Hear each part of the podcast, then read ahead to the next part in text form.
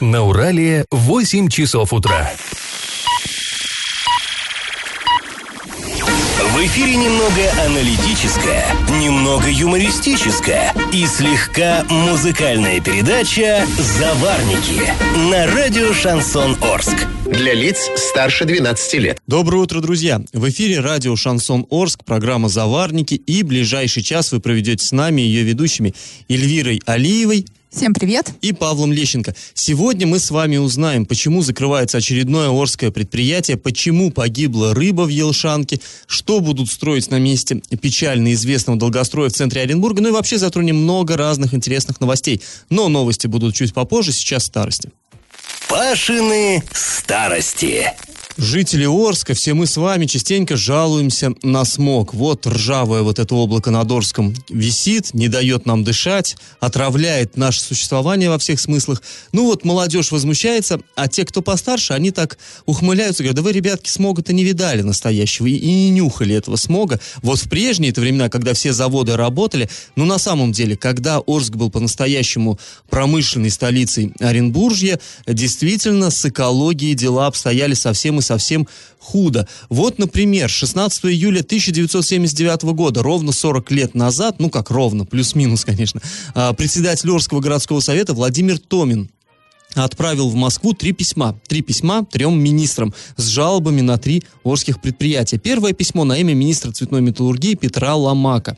В нем а, Томин жаловался, понятно, на Юж-Урал никелькомбинат. Ну, это почетное первое место. Вот в антирейтинге экологическом это предприятие занимало. Вред экологии, конечно, оно наносило просто колоссальный. И даже сейчас, если разговариваешь с людьми, которые тогда вот жили а, в поселках Никель, Первомайский, они любят вспоминать, что а, был вот настолько-то коптили трубы, выбрасывалась в небо вот пыль, шлак буквально вот та- такие эти крупинками, и он оседал, и приходилось время от времени залезать на крыши, вот лопатами, метлами оттуда сметать, скидывать. То есть на самом деле, э, конечно, была жуть. Ну, вроде бы это ладно, это воспоминания, все мы любим в воспоминаниях немножко там чего-то приукрасить. Ну вот, пожалуйста, официальный документ э, за подписью Томина. Цитирую. Под факелом комбината Юж-Урал-Никель постоянно регистрируется превышение предельно допустимых концентраций по сернистому газу в 3-5 раз, а максимально до 33 раз. 33 ПДК. По окиси углерода в 20 раз, максимально до 30 раз, по пыли в 2-3 раза, по хлору в 5 раз, конец цитаты. Ну, вообще жутко, конечно, даже представь себе, 33 ПДК. Сейчас, если у нас там 1,7, 1,8, да, мы задыхаемся, и голова болит, а тут 33. Ну, как бы вот, почему так вообще происходило? И там Томин объясняет в этом письме, ну, в общем-то, логика очень простая. А, вводили новые мощности в строй постоянно. То есть, да, ну что требовалось от руководства комбината? Э, наращивать мощность, выпускать все больше продукции. Соответственно, ну, условно говоря, печку построили какую-то, да, запустили ее. По логике надо тут же к ней пристраивать, да, газоочистительное оборудование. Это там сложный комплекс. Это время, это деньги. И эта газо- газоочистка, она же никак не позволит лишнюю там тонну, грубо говоря, никеля получить. Нет, она просто будет съедать деньги, ну и просто будет, что производство не таким вредным. А руководство предприятия, честно говоря, особо-то и не надо было. Поэтому на это, по-русски говоря, плевали. Да ладно, лучше еще одну печку построим, да?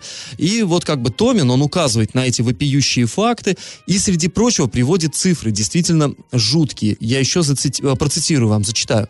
В зоне вредного воздействия предприятия проживает 212 семей в поселке Октябрьском и 7 тысяч, э, 7,7 тысяч, то есть 7700 э, человек в поселке Никель. Изучение детской заболеваемости, проведенное в 1978 году, показывает, что общая заболеваемость населения детского возраста в поселке Никель в три раза больше, чем в контрольном районе старого города. Конец цитаты. То есть, понимаете, да, дети на Никеле болели в три раза чаще, чем э, в, в относительно благополучном эм, старом городе в плане экологии благополучном.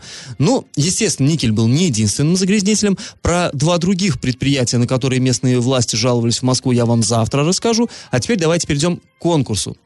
Вот я упомянул о министре Петре Ломака. Человек этот, представьте себе, попал в книгу рекордов Гиннесса, советский министр. Скажите, по какой причине? Вариант 1. Он построил наибольшее количество предприятий. Вариант 2. Он дольше всех в мире занимал министерскую должность. И вариант 3. Он наибольшее количество раз получил звезду Героя соцтруда.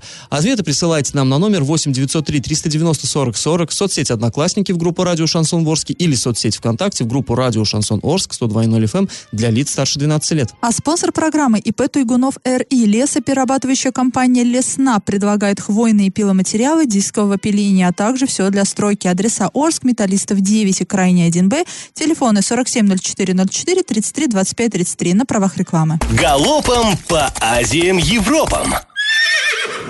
А снова у нас кадровые перестановки. Исполнять обязанности начальника управления образования городской администрации будет Светлана Маслова, вплоть до назначения на должность нового руководителя. Об этом сообщили в пресс-службе администрации Орска.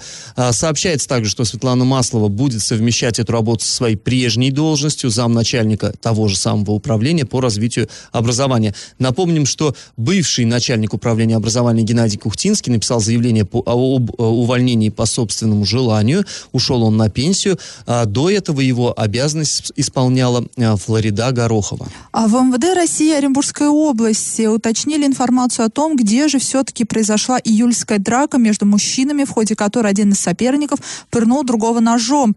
А произошло это все все-таки в Оренбурге, на улице Нагорной. Если кто помнит, видео такое очень эпичное гуляло по э, сети. На нем было видно, собственно, вот эта драка видна, э, и ну, применение ножа было видно видно. Но тогда правоохранители почему-то сообщили, что видео очень старое, снято оно было в Оренбурге. А вчера мы с ними сообщ... Э, созвонились, и ребята сказали, ну, извините, мы ошиблись, опровергли свою предыдущую информацию, все-таки сообщили, что да, все действительно было в Оренбурге. Сейчас тот, кого ударили ножом, он находится в больнице все еще. Тот, кто ударил ножом, в отношении него возбуждено уголовное дело. А, друзья, такая новость. Нашествие змей в Оренбуржье по итогам сезона не обнаружено. Но хоть что-то радует. Несмотря на жару, а, рептилии не атаковали наш регион. Но даже если бы что-то такое произошло, врачи заверили, что ну ничего такого страшного а, случиться бы не должно. Сообщили они, что в четвертую клиническую больницу Оренбурга за весь сезон с начала мая по август с жалобой на укус гадюки обратились пять человек. Ну, это как бы считается не очень много. Всем пострадавшим была введена противозмеиная сыворотка, и уже через 2-3 дня людей выписывали из больницы. Ну, вот э, хорошо, хоть змеи нас не атакуют. После небольшой паузы мы с вами поговорим о неприятной новости. Еще одно Орское предприятие, которое совсем недавно было открыто с большой помпой, прекращает свою работу. Но руководство уверяет, что только на время. И как это понимать? Орский абразивный завод временно приостановит свою работу. Производство будет законсервировано с 1 октября. Об этом нам сообщили представители завода из Екатеринбурга. Причиной такого решения называется сезонное падение спроса на продукцию. А недавно в СМИ появилась информация, что завод прекращает свою работу полностью, а работники уже получили э, уведомление об увольнении. Ну, понятное дело, чтобы как-то прояснить ситуацию, мы связались с представителями компании «Уралгрид» в Екатеринбурге Екатеринбурге. И по телефону они откомментировать что-либо отказались, поэтому написали им письмо, и вот что они нам ответили. В ответе нам сообщили, что планируется, да, временно законсервировать производство с 1 октября. Представители компании сообщили, что завод полностью не прекратит свою деятельность, пока планируется провести временную консервацию. Объясняется это вот также падением спроса. Из-за снижающего спроса просто не требуется производить столько абразивных а, порошков. Кроме того, предприятию необходимо снижать расходы, поэтому на данный момент компания решила приостановить вот эту вот работу. А до недавнего времени на предприятии работали 26 человек. 31, 31 э, июля 15 из них отработали свой последний день на предприятии. Как сообщили в Урал Грисе, с этими 15 э, работниками были подписаны соглашения о расторжении трудовых договоров по соглашению сторон с выплатой компенсации. До момента консервации 11 человек временно продолжат работу на, на вот этом вот заводе. Но тут хочется напомнить действительно, как этот завод открывался. Если кто вот не знает, это, знаете, а, когда едем мы с Никеля как раз на Майку, да, и вот э, на Тобольской рядом с площадкой, именно производственной площадкой никель-комбината, и вот там открыли, там действительно, там были, по-моему, все, все ВИПы так называемые. Юрий Берг, я даже помню, звонили с правительства, там приглашали на открытие, и мы еще тогда понять не могли, ну, ну и что как бы, расскажите нам поподробнее, там нам-то что главное, да, предприятие, конечно, открывается хорошо, но нам главное, что рабочие места, что были. Да, рабочих мест там, как мы понимаем, было не так много, на самом деле. Всего, да. То есть это, конечно, там не юмсы, не тот же никель, но все равно тогда все так немножко воспряли духом. Тут, э, знаете, тема-то какая получается у нас? Э, все мы помним вот эту идею с технопарками То есть, да, когда есть крупное предприятие типа того же Юмза или там Никеля, у него там мощная производственная площадка, подведены коммуникации, вода, там газ, я не знаю, свет и так далее. То есть есть, в конце концов, забор какой-то, который огораживает территорию, и этим можно воспользоваться. То есть сейчас заводу не нужны такие большие площади или вовсе не нужны.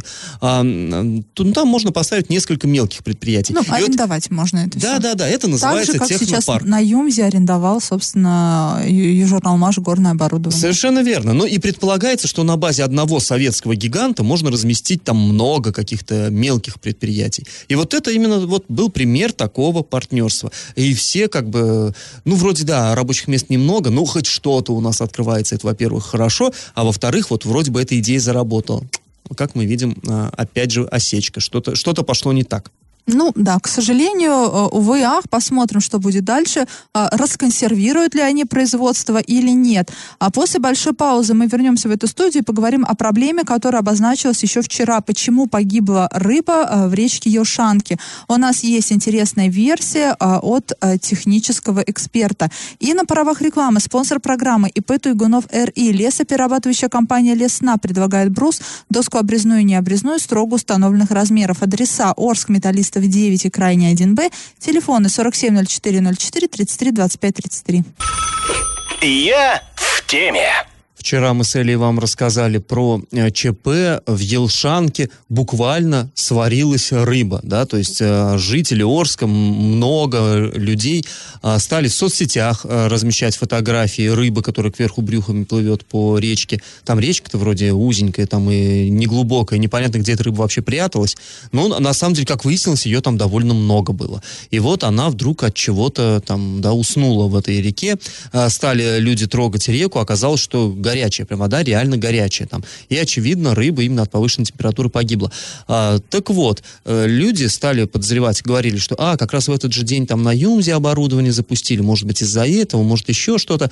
И вот как раз мы вчера в эфире это обсудили, нам, а, с нами связался человек, но он просил фамилию его не называть, хотя там нет какой-то великой тайны, но как бы не хочет он. Он очень опытный инженер, проработал на разных предприятиях города Орска много-много-много лет, и Орскую промышленность знает, в общем-то, очень хорошо. И он сказал, что да не, Юмс тут, в общем, ни при чем, и по его мнению, э, он уверенно об этом говорит, здесь дело в том, что теплоноситель был сброшен в реку. То есть речь о чем? как раз 5 августа, когда вот это все произошло, утром во всем городе отключили горячую воду. Ну, как все это происходит, мы понимаем, да? То есть э, от ТЭЦ подается теплоноситель, то есть вот, ну, грубо говоря, кипяток подается в город, здесь он в бойлерах нагревает холодную воду, и вот она уже вот-вот нагретая поступает к нам в краны. А здесь, как вот наш этот технический эксперт говорит, а, обычно горячую воду отключали часа в 9-10 утра. То есть люди проснулись, умылись теплой водичкой, вот эту часть теплой энергии забрали, и потом сбрасывается, он говорит, это нормально, в Елшанку всю жизнь сбрасывалась вода, но она обычно уже остывшая сбрасывалась. А здесь он говорит, уже в 5-6 утра уже не было горячей воды, стал быть но, просто... Но тут не, не будем прям утверждать, например, у нас с тобой не было, да, там общались мы вчера с нашими коллегами, кто-то говорил, что там встал, встал на работу, да, и вода еще была. Ну да. Есть кто-то даже смог там ванну ну, набрать. Ну, понятно, что воды. город большой, постепенно там э, перекрываются задвижки. Ну, вот наш эксперт, он уверяет, что дело в том, что в Елшанку, дескать, где-то в районе Дворца пионеров существует сброс воды именно из тепловых сетей, вот этой горячей воды теплоносителя. И он произошел, и, очевидно, просто слишком большую температуру сбросили, практически кипяток, и вот от этого, вероятно, и рыба погибла. Так он считает. Чтобы прокомментировать вот эту точку зрения, мы связались с Владимиром Кузнецовым, это директор муниципального предприятия Орские, Орское предприятие тепловых сетей, он же и депутат городского совета. И вот что он нам ответил. Я не в курсе, мне не докладывали, что какая-то ситуация возникала по, по нашей вине. Я что-то, честно говоря, сомневаюсь. Мы не первый раз ее отключаем, и никогда что-то таких не было вопросов. Да, давайте так, я не буду ни на кого пальцем показывать. Сейчас э, я уж лучше промолчу насчет остальных товарищей. Ну, то есть он э, как бы не сказал категорично, что нет, это точно не мы, но э, он, не, он в это не верит. А, еще он добавил, что в принципе они в Елшанку э, теплоноситель не сливают. Он сказал, что сливают его в ливневку, в ливневую канализацию. Но дело в том, что в центре города, как раз-таки вот он вдоль улицы Нефтяников идет э, канализация э, ливневая, да, то есть э, куда, по идее, должны э, дождевая вода попадать и стекать вот, но она стекать должна опять-таки в Елшанку. То есть даже если они сбрасывают это не в какую-то специальную трубу, а именно в ливневую канализацию, ничего удивительного нет в том, что она все равно попадает в Елшанку в конце концов. Но мы ничего в любом случае не утверждаем. Нет, да, утверждать я мы не думаю, можем. что сейчас компетентные органы разберутся в этой истории, да, и чтобы там наши слушатели понимали, и а, стороны, а, которым, возможно, причастны к этому, понимали. А, есть мнение, да, которое высказал эксперт. Действительно, это очень, ну, такой а, известный ворский человек, и мы, конечно же, взяли вторую сторону, то есть обратились, конечно же, и не стали ни публиковать, ни озвучивать эту информацию до тех пор, пока нам свое мнение здесь не скажет Кузнецов. Да, Да, чтобы и вот он- огульного обвинения не было, да, и а, просто, ну, как у нас иногда воспринимается информация, э, е- слышу звон, не знаю, где он, да, вот чтобы сейчас люди не понимали, не думали, что кого-то мы обвиняем, ни в коем случае. Мы Есть- есть транслируем, точки да, зрения. транслируем мнения и обсуждаем эти мнения. А, но в то же время я надеюсь, что сейчас отдел экологии, там Ольга Степановна Кныш очень внимательно слушает э, заварники, отвлечется от э, выдачи разрешений на пиловку деревьев и займется настоящей экологической проблемой и выяснит, что же там все-таки произошло и кто э, виноват. А после небольшой паузы, друзья, мы вернемся в эту студию и обсудим новость уже областного масштаба. В Оренбурге планируют снести знаменитый долгострой, который торчал в центре города целых 45 лет.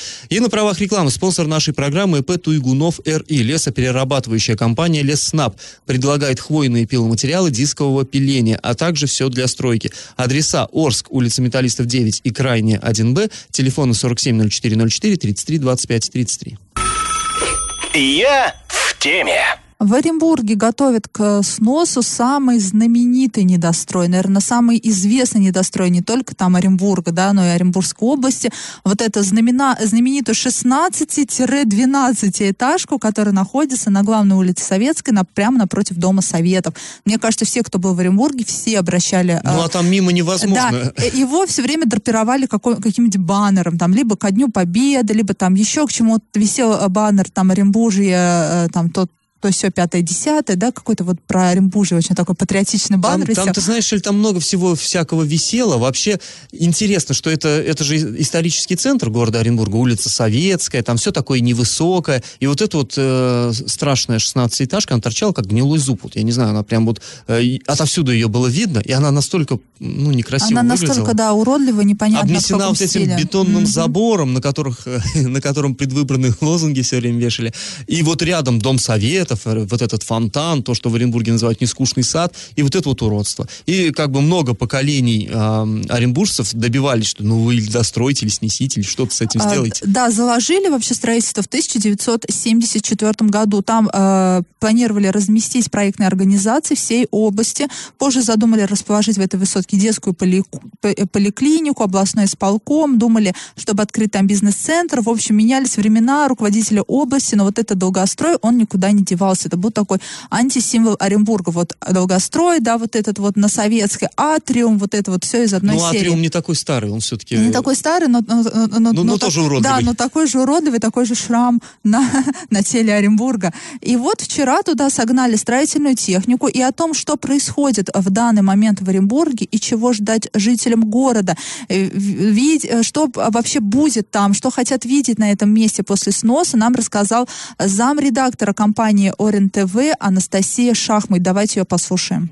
Появилась техника на территории 16-этажки, которая сейчас является 12-этажкой, просто привыкли мы ее называть 16-этажкой. Появилась техника, и якобы ее начинают разбирать. Но на самом деле позже эта информация подтвердилась иная. Да, действительно, техника пришла, но пока идет инструментальное обследование самого здания, можно ли его разбирать. А, очевидно, будет разбор, судя по тому, что в Инстаграме появилась информация на официальном аккаунте в Рио губернатора Паслера, и он уже задается вопросом, мол, оренбуржцы, чего бы вы хотели на этом участке увидеть. А мнения, кстати, на этот счет довольно разные. А кто-то предлагает сделать парковую зону, кто-то предлагает, э, в общем-то, сделать какую-то площадку для активного отдыха, может быть, спортивная какая-то площадка. Есть, кстати, и те, кто против ее разбора и просят, например, ее укрепить и сделать социальные квартиры, потому что много семей ждут жилье.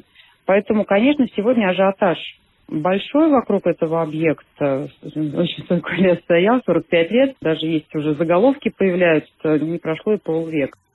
Да, действительно, не прошло полвека, и, наконец, решили разбирать. Конечно, с одной стороны, вот обидно, да, строили и почти построили, вот 16 этажей, это же, ну, махину такую, и забросили где-то на полпути. Кстати говоря... Да, да не на полпути, большой... Ну да. Да, это на 80% пути, наверное, и, забросили. Я помню, я как раз был студентом, когда эта 16-этажка превращалась в 12-этажку, то есть там, на самом деле, очень много всего нехорошего происходило в этой, вот в этом недостатке достроить, там что только не было.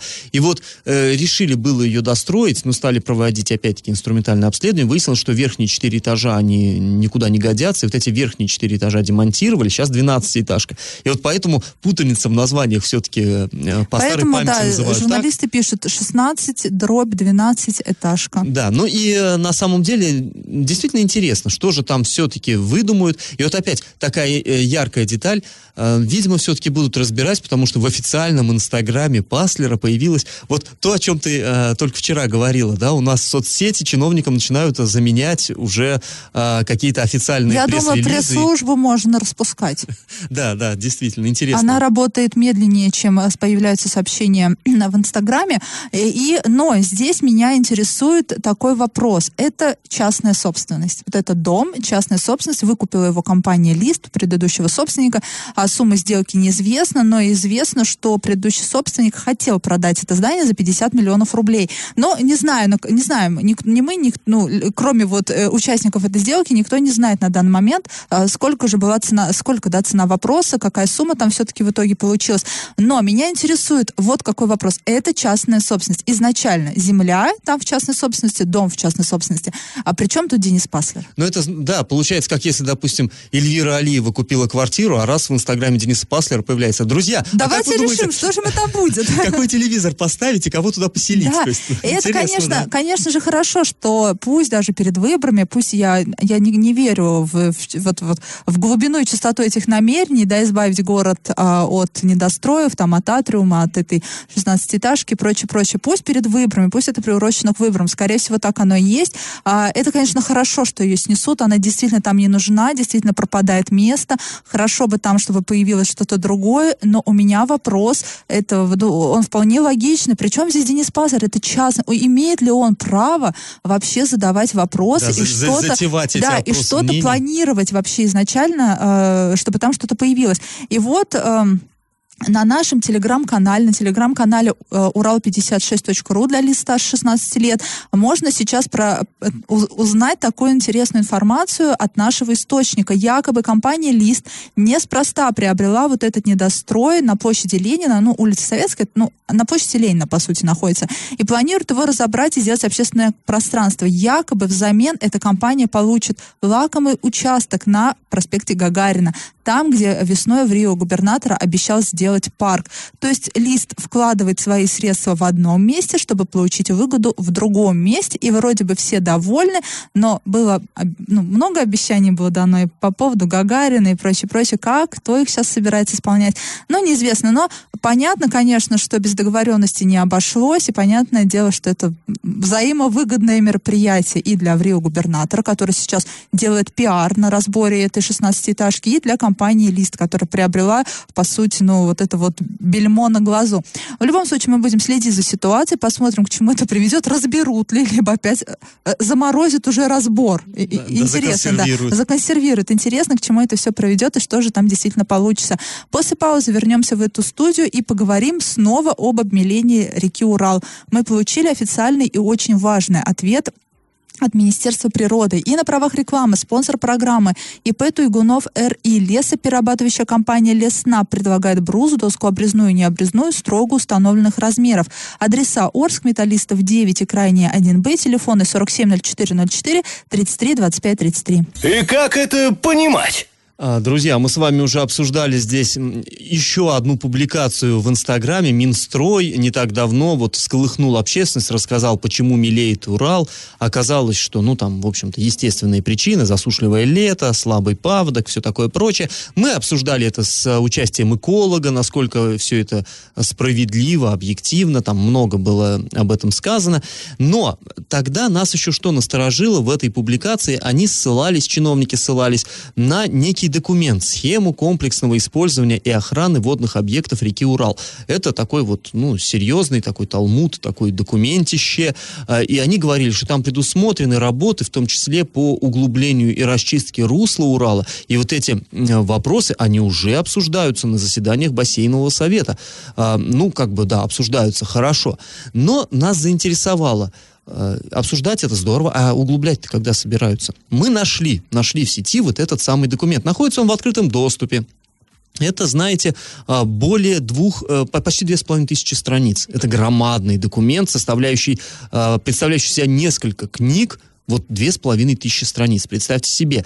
И среди прочего, вот отдельной книгой там идет перечень мероприятий по достижению целевого состояния речного бассейна. То есть, что конкретно надо делать, чтобы все у нас было хорошо в плане э, водных ресурсов. И там э, и Башкирия, Челябинская область, ну, где, собственно говоря, протекает река Урал, и в том числе Оренбуржье. И вот там досконально расписано, что когда, в какие сроки и на какие деньги надо сделать, чтобы Урал э, был полноводным, чтобы не, не возникало никаких проблем у населения вот э, с этой стороны. Ну вот, например, мы там по- поискали, порылись, нашли. ООО «Орскводоканал», оказывается, еще в 2011 году должно было разработать проект реконструкции комплекса городских очистных сооружений. Э, 15 миллионов рублей на это должно было быть выделено в ценах 2009 года. В 2013-2015 годах это же э, предприятие должно было провести саму реконструкцию. И на это планировалось выделить 820 миллионов рублей. Ого-го, да? Ну, как мы знаем, а, ничего этого, по крайней мере, мы, нам неизвестно, чтобы у нас произве- произведена была реконструкция очистных сооружений. Да больше, я вам скажу, не было ничего, это вот абсолютно уверенно, мы проверяли. Далее, администрация города Орска должна была в 2014-2016 годах построить 17 снегосвалок с очистными сооружениями вдоль реки Елшанки. То есть, когда, понимаете, да, зимой с улиц снег убирают, свозят, вот у нас сейчас туда и вывозят на берег Елшанки. Просто-напросто вываливают, а должно, там должна быть а, а, хорошо оборудованная снегосвалка с очистными сооружениями, чтобы в речку не текло вот этот вот э, замазученный снег, вот это все притаяние. И на это тоже выделялись м, достаточно серьезные деньги, 144,5 миллиона рублей должны были выделяться. Далее, а, нужно было провести расчистку всех рек на территории вот, ну, там, области, там их много у нас в области. Мы посмотрели конкретно по городу Орску. Урал надо было расчистить э, русло вот именно на территории протекания по городу Орску. В 12-17 годы, в течение целых пяти лет надо было этим заниматься, 540 миллионов рублей. Устье Кумака, то есть там, где Кумак впадает э, в Урал, в районе Малого Кумачка, в 13-14 годах 240 миллионов рублей. Река Орь, 13-15 годы, 120 миллионов рублей. Елшанка, 2011-2012 годы, 10 миллионов рублей. То есть вот это все по вот этой самой схеме надо было сделать. А Мы написали в Минприроды, а вот эта схема, она что? Ну, рекомендательный характер носит. Это какой-то просто документ, оторванный от жизни или что? Нам на это ответили за подписью министра, за подписью министра природных ресурсов и экологии Константина Костюченко. Я зачитаю. Схема комплексного использования и охраны водных объектов разрабатывается Федеральным агентством водных ресурсов и является обязательной для исполнения органами государственной власти и местного самоуправления. То есть вот то, что я вам перечислил, расч- расчистка русла рек, да, э, э, ус- устройство м, очистных сооружений, реконструкция, все это обязательно к исполнению. Сроки я вам уже назвал. А, И, соответственно, у нас возникает вопрос, а, ну, а где это исполнение, что? И здесь нам министр природных ресурсов ответил интересно. Он сказал, ну, это не наша компетенция. Вопро... Опять-таки цитата. Вопросы использования и охраны водных объектов, включая реализацию государственных программ, относятся к компетенции Министерства строительства, жилищно-коммунального и дорожного хозяйства Оренбургской области, заявил Костюченко.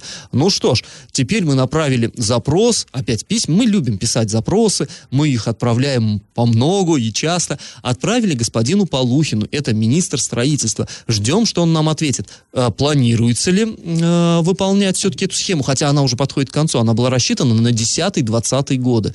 Теперь, как мы видим, 19-й уже, в общем, перевалил за экватор, и когда они намерены все это исполнять, совершенно непонятно. И почему не выполнили то, что было обязательно к исполнению. Интересно. Ждем официального ответа от Минстроя. И желательно не в Инстаграме. А, друзья, к этой теме мы не раз еще, я чувствую, вернемся. Ну а на правах рекламы спонсор нашей программы ИП Туйгунов РИ. Лесоперерабатывающая компания Лесна предлагает хвойные пиломатериалы дискового пиления, а также все для стройки. Адреса Орск, Металлистов 9 и Крайне 1Б, телефоны 47 04 04 33 25 33. Раздача лещей. А я спрашивал вас в начале этой программы, по какой причине министр цветной металлургии Петр Ломака попал в книгу рекордов Гиннесса. Ну вот многие э, слушатели наши считают, что из-за какого-то рекордного количества звезд героя соцтруда. Да нет, у него он был единожды героем социалистического труда, конечно, награда высочайшая, не так все это просто, но всего один раз а во главе страны тогда стоял Леонид Ильич Брежнев, у которого на пиджаке этих звезд было ого-го сколько. Так что нет, здесь он не рекорд. А вот министерские посты э, Петр Ломака занимал 46 лет подряд. Представьте себе, с 40 по 86 годы он был министром то одной, то другой отрасли. Никому в мире ничего подобного не удавалось. Ни до него, ни после. Поэтому правильный ответ сегодня два. И победителем сегодня становится Виталий. Поздравляем его. И напоминаем, что спонсор нашей программы ИП Туйгунов РИ. Лесоперерабатывающая компания Леснап. Брус, доска обрезная и не обрезная, строго установленных размеров. Адреса Орск, улица Металлистов 9, крайне 1Б, телефоны 470404 33 25 33 на правах рекламы. Ну, а мы с вами прощаемся. Этот час вы провели с Эльвирой Алиевой. И Павлом Лещенко. Пока, до завтра. Завариваем и расхлебываем в передаче «Заварники». Каждое буднее утро с 8 до 9.00 на радио «Шансон Орск». Для лиц старше 12 лет. Радио «Шансон». СМИ зарегистрировано Роскомнадзором. Свидетельство о регистрации Л номер ФС 77 68 373 от 30 декабря 2016 года. Для лиц старше 12 лет.